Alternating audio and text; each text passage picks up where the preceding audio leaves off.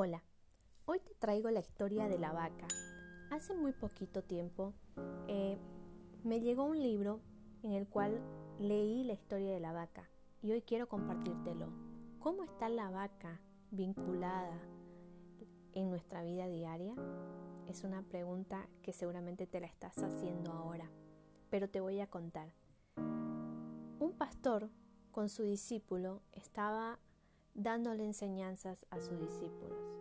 Y él quería enseñarle cómo nosotros podemos superar el miedo o la mediocridad o por culpa de la mediocridad nosotros estamos viviendo una vida monótona, una vida sin cumplir los sueños, sin cumplir lo que realmente nos gusta hacer.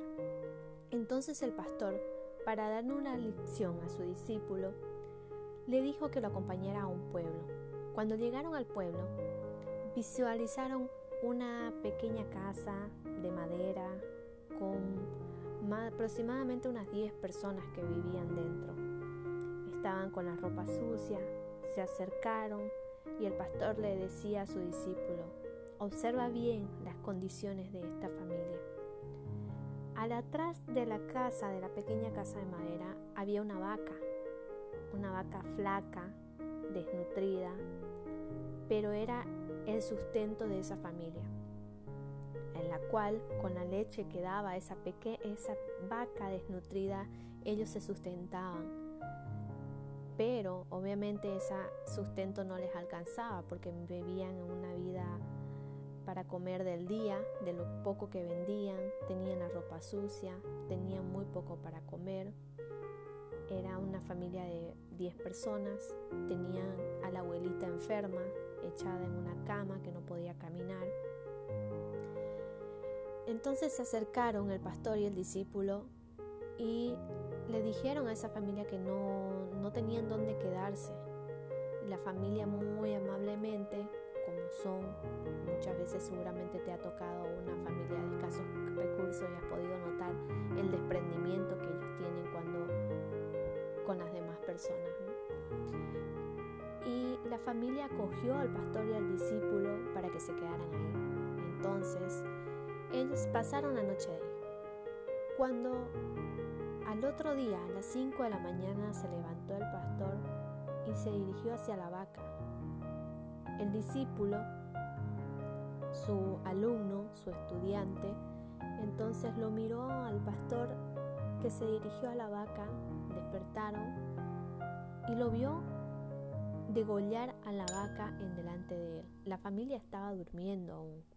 La degolló la vaca y volvió el pastor y le dijo a su discípulo, vámonos. Y se fueron. El discípulo en el camino le decía, pastor, ¿por qué hiciste eso? Esa vaca era el único sustento que tenía esa familia. Ahora, ¿de qué van a vivir? Ya comprenderás.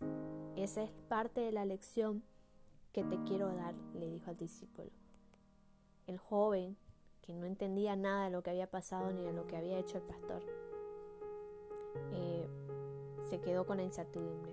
Pasó un año y el pastor le dijo a su alumno, a su discípulo, vamos a volver al pueblo y quiero que veas lo que sucedió con esta familia. Cuando llegaron al pueblo, llegaron a la misma dirección, pero la pequeña casa ya no había. Casa se convirtió, era en ese momento una casa de dos pisos, ya tenía barda, no podían ver quién vivía ahí. Entonces el joven le dice al pastor que seguramente mm, tuvieron que mudarse de lugar, de pueblo, para buscar dónde, dónde sobrevivir por culpa de ellos haber asesinado su vaca. Entonces, cuando se acercaron a la casa, vieron al mismo Señor, al mismo Padre de aquellos niños y a la misma abuelita que estaba eh, en ese momento,